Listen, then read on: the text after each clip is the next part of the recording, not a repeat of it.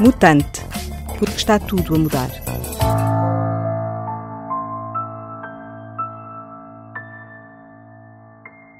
A minha convidada para este episódio é a Sofia Tenreiro. Formada em gestão, começou a carreira na Procter Gamble, passou pela direção de marketing da Ótimos e do Público, tomou conta da Microsoft Portugal durante oito anos. Só isto já chegaria para ser das pessoas mais interessadas e interessantes com quem falar do futuro digital das sociedades, mas há muito mais. É presidente da Associação de Comércio Luso-Americana e é, desde há três anos, líder da Cisco Portugal, a quem deu uma nova energia. A Cisco acaba, aliás, de assinar um acordo com o governo português para estimular a economia digital. Vamos começar por aqui. O que é que a Cisco vê em Portugal?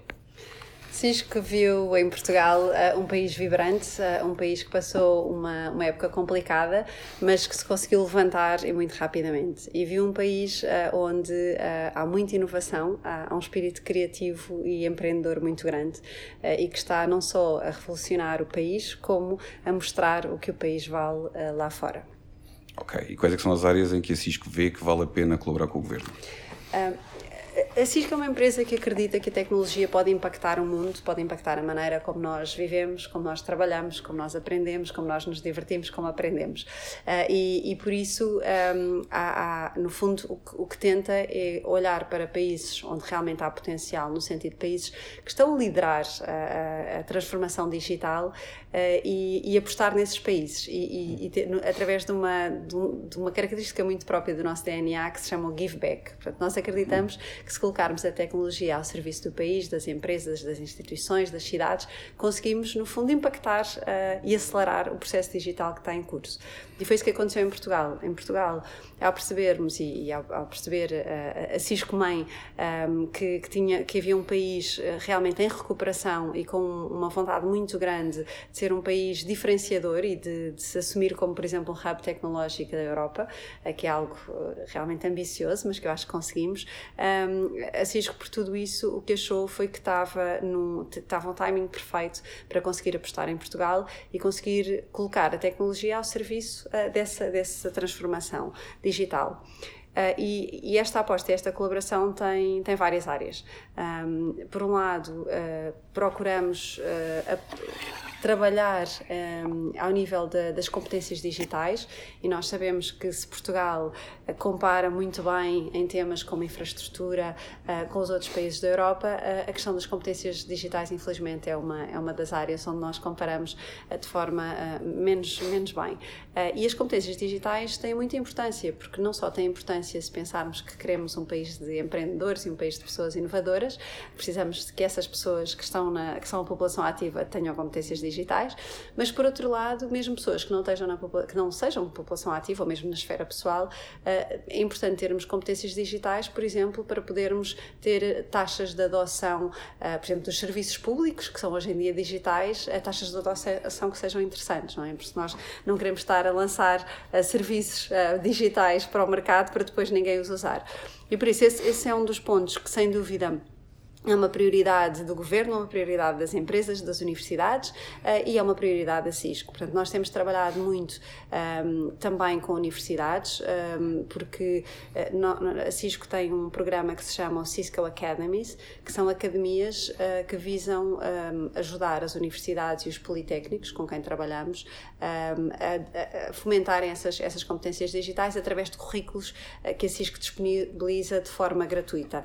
Portanto, temos trabalhado muito e, e, não só com universidades e politécnicos, mas também com organismos, eh, porque no fundo, por exemplo, temos um currículo que é um currículo de cibersegurança, que hoje em dia todas as pessoas deveriam ter como obrigatório, aliás, todas as crianças desde pequeninas deveriam saber, porque cibersegurança é mais do que ter uma boa tecnologia para nos defender, não é? A cibersegurança tem muito que ver também com a componente humana, eh, com a componente de educação, com a componente de sensibilidade, eu saber o que é que devo colocar ou não na internet, saber onde é que devo clicar ou não quais são os e-mails que posso abrir, quais são os sites que posso visitar. E esse é um dos grandes problemas portugueses, não é? É, e esse é um, é um dos grandes problemas portugueses também porque em Portugal ainda há muito uh, a mentalidade, empresas mais pequeninas, uh, ainda há muita mentalidade, como somos um país pequeno, não somos um país tão apetecível para ser atacado, que era, que era a mentalidade da geo, geopolítica, não é? Portanto, no fundo, atacamos os países grandes porque é onde há maior riqueza.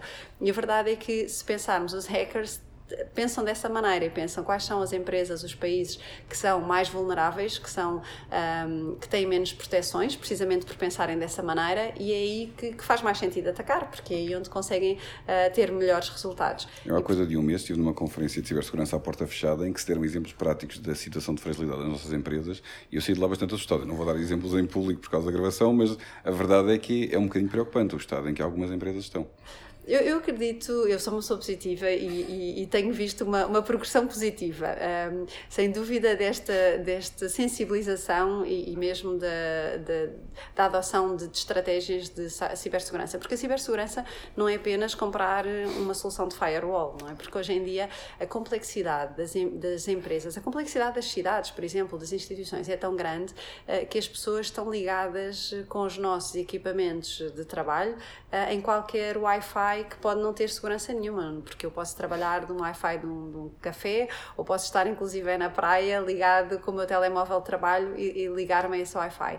E, e, se nos ligamos a redes que não são seguras, eu tenho que garantir que os meus equipamentos são seguros, que as pessoas estão ligadas à rede que é segura e, e não só, e não só que estamos protegidos, mas também que assim que descobrimos que há um ataque, assim que descobrimos que há malware que se introduziu na nossa rede, eh, esse malware é imediatamente uh, identificável.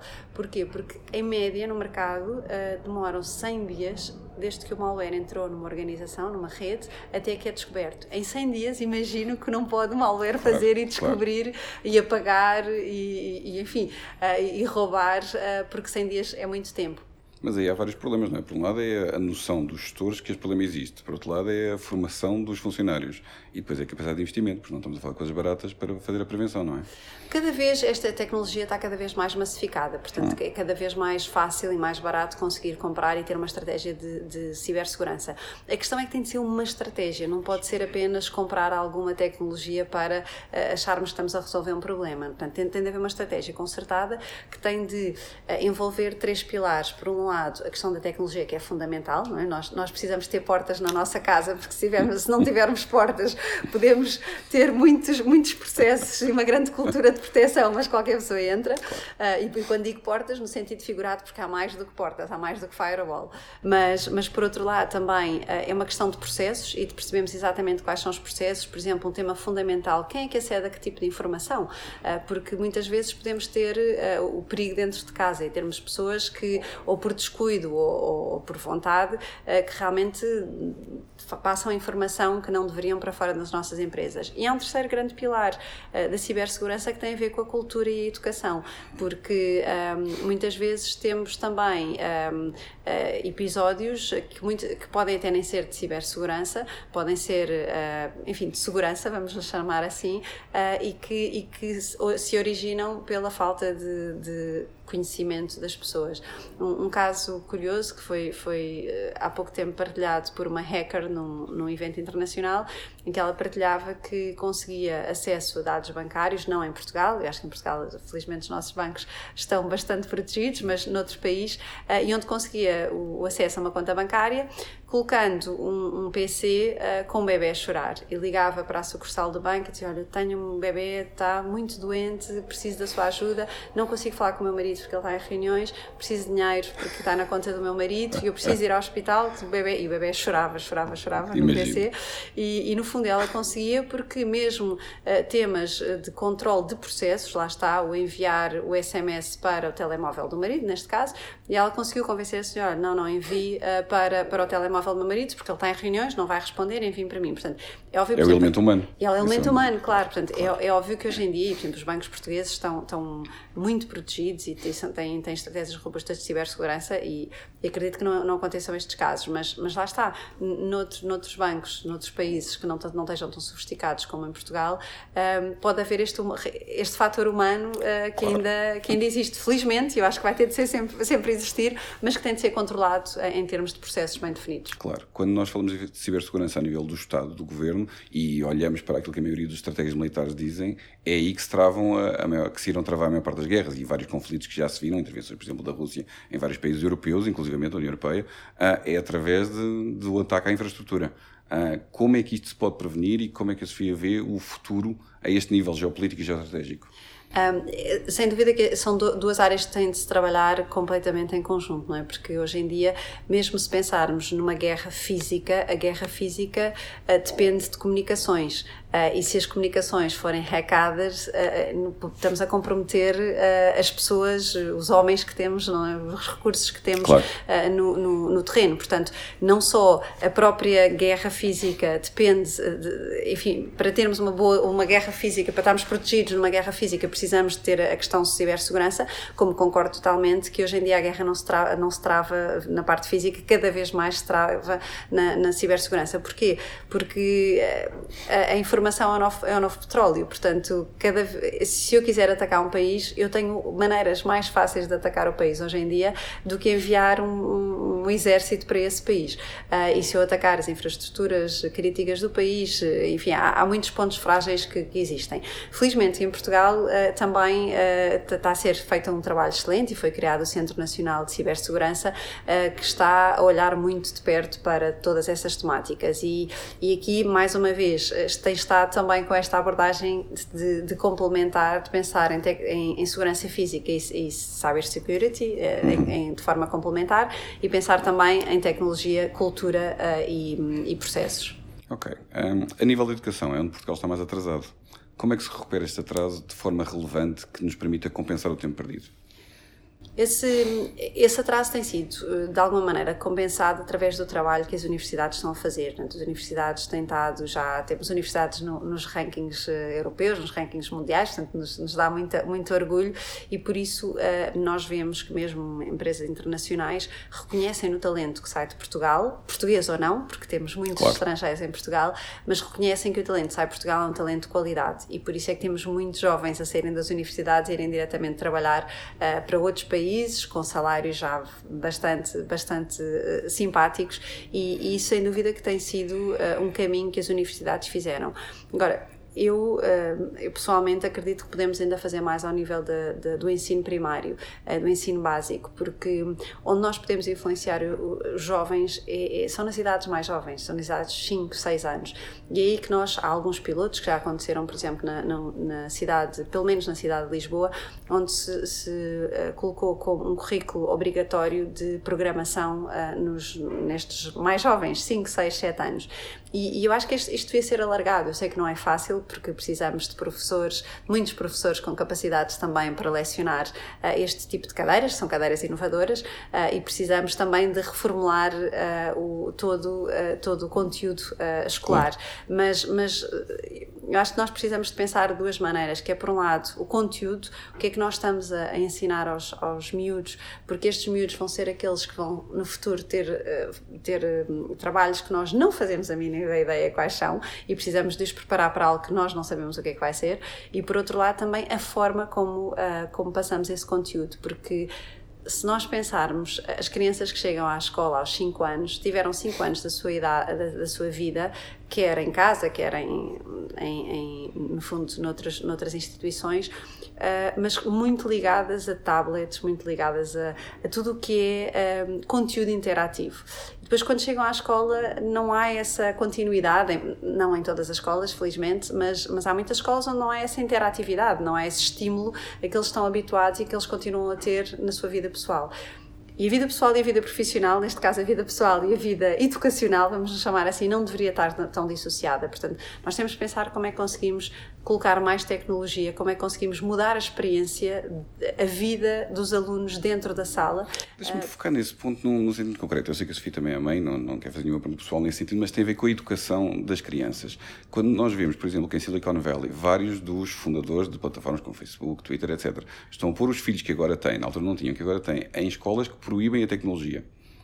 E depois vemos que uh, a tecnologia funciona como um elemento extrativo. Às vezes é referido como um elemento que aumenta a educação. Como é que devemos fazer? Como é que devemos educar as crianças? Até que ponto é que elas devem contactar com a tecnologia?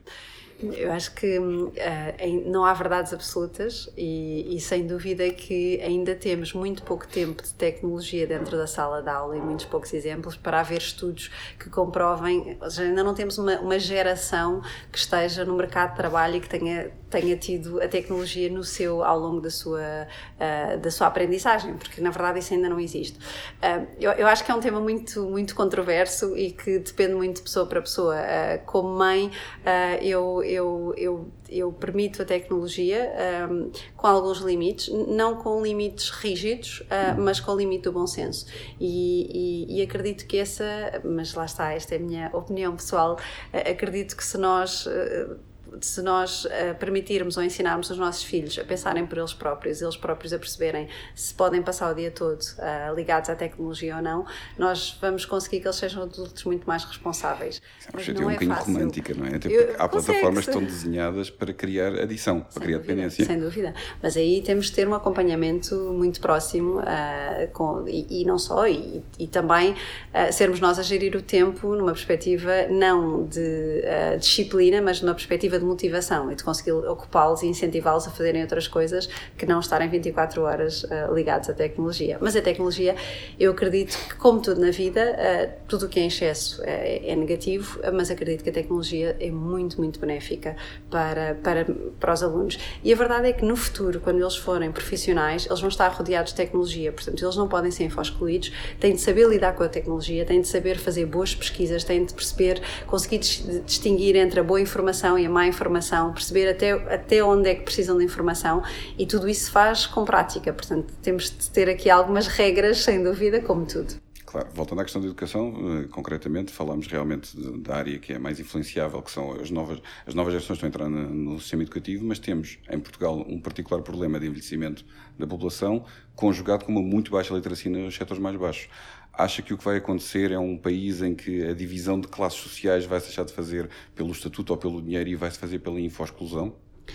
Sim, estamos a, a, estamos a assistir a esse fenómeno em muitos países. Um, a maneira como nós estamos a tentar contribuir de forma humilde para, para, esse, para, para evitar que esse fenómeno aconteça é que estas Cisco Academies têm como objetivo também uh, trabalhar um, a inclusão social. Portanto, um dos, dos, uh, dos âmbitos que nós temos em termos de, de, no fundo, massificar estas academias é precisamente um, tornar uh, estas academias disponíveis para pessoas que sejam mais velhas. e mais velhas hoje em dia não é mais de 80 anos, não é? Mais velhas, estamos a falar de mais de 45 anos. Pessoas que já não têm uma empregabilidade tão grande como antigamente, porque o mundo mudou e, e e, e estamos nessa, nessa, nessa faixa etária e, e, por, e, por, isso é importante dar a estas pessoas que não nasceram nesta, nesta já no mundo com tecnologia, dar-lhes essas competências para elas poderem requalificar e poderem aumentar a sua empregabilidade. Portanto, sem dúvida, concordo totalmente que o fosso uh, também tem muito que ver com, com as próprias competências digitais e nós temos essa responsabilidade. Eu acredito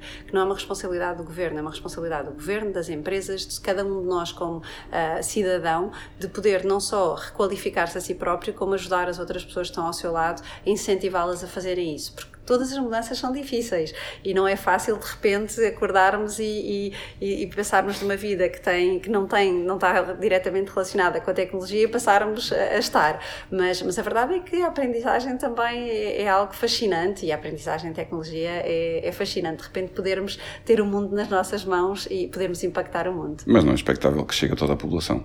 Não não é expectável que chegue a toda a população mas se nós pensarmos numa tendência positiva a questão depois é como é que conseguimos conseguimos acelerar e conseguimos que daqui a uma geração que já toda a população esteja eh, com, com competências digitais.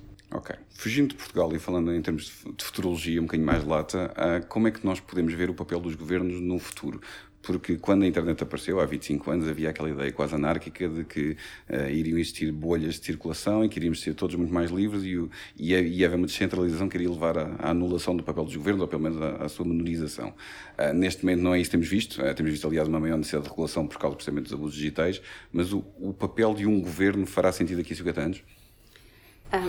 Acho que o papel do governo vai, vai sempre fazer sentido uh, precisamente por, para evitar os abusos. Uh, porque, sem dúvida, que nós, nós vivemos, infelizmente, numa economia livre, mas, mas temos assistido, mesmo, quer, quer em termos de profissionais, quer em termos pessoais, a abusos e, por exemplo, roubos de identidade, enfim, só para, para para apenas mencionar o mais básico, não é? Mas, mas tudo o que tem a ver com a privacidade é algo que, por um lado, não pode ser demasiado regulamentado, porque cada um de nós tem direito à nossa própria privacidade, e a verdade é que uh, se eu colocar a minha vida toda numa rede social, uh, é questionável se eu depois posso exigir uh, que, que, enfim, que seja protegida a minha, a minha privacidade, porque eu, fui eu própria que, que coloquei toda a vida na rede social, mas a verdade é que precisamos de criar um enquadramento legal onde as pessoas que, que sejam protegidas e, e, onde, eh, onde, no fundo, se possa um, ehm, evitar, ou pelo menos uh, garantir que não haja tantos abusos e evitar que haja abusos. Portanto, eu acredito que o governo vai ter de ter esse papel fundamental e, e as empresas vão, vão cada vez mais também estar atentas um, ehm, a, essas, a essas questões, questões como agora estamos a falar do GDPR, como é que nós protegemos a, eh, os dados que as pessoas confiam um, ehm, em nós como empresa, não é? Portanto, confiam o nosso cartão de crédito, confiam os seus dados pessoais pessoais, confiam os seus hábitos de consumo, etc., nós como empresa somos responsáveis. Uh, e se calhar nem todas as empresas são, a maior parte acreditamos que sejam, mas precisamente se alguma empresa não for, é preciso que haja uma entidade superior uh, que ajude a garantir que essa empresa seja responsável e que não venda os dados ou que não os partilhe ou que não, por exemplo, algo tão simples como que não tenha as medidas de cibersegurança necessárias para proteger esses dados, não é? Porque se essa empresa for atacada, claro. nós vimos agora recentemente o caso uh, do C Cleaner, que é um, um programa que é muito utilizado uh, pela, por, enfim, por, por, todas as, por muitas pessoas uh, para limparem o espaço do seu computador e para conseguirem otimizar o espaço do seu computador.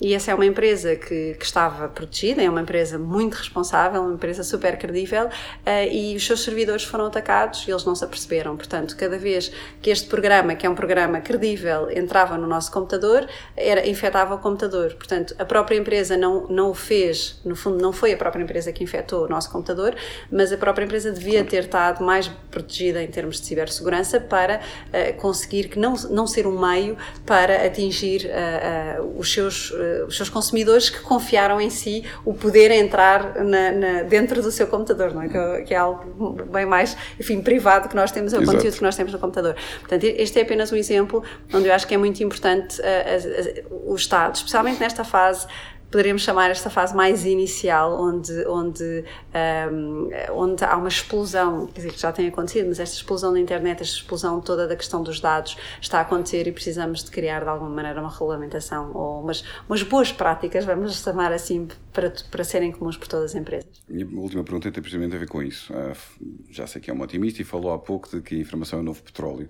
O petróleo tem coisas boas, mas também tem coisas muito más, não é? Uh, e quando nós pensamos que estamos num mercado global capitalista em que as grandes empresas dominam a informação e dominam a capacidade económica, nós não estamos a caminhar para um mundo em que vão ser elas a ter um poder de leverage sobre os vários governos que vão pôr em causa a soberania?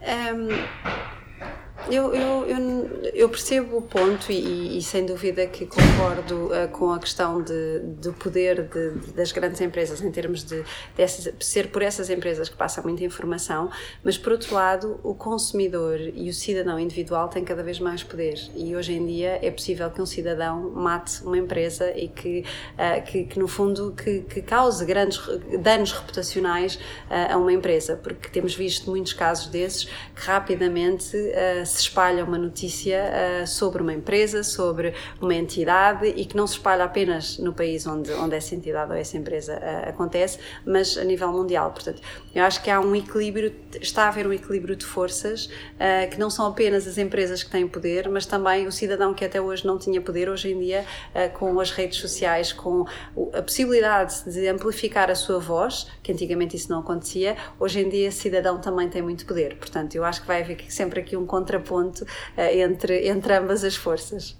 Ok, muito obrigado. Obrigado. Mutante, um programa de Diogo Queiroz de Andrade. Subscreva os podcasts do Público em público.pt/podcasts.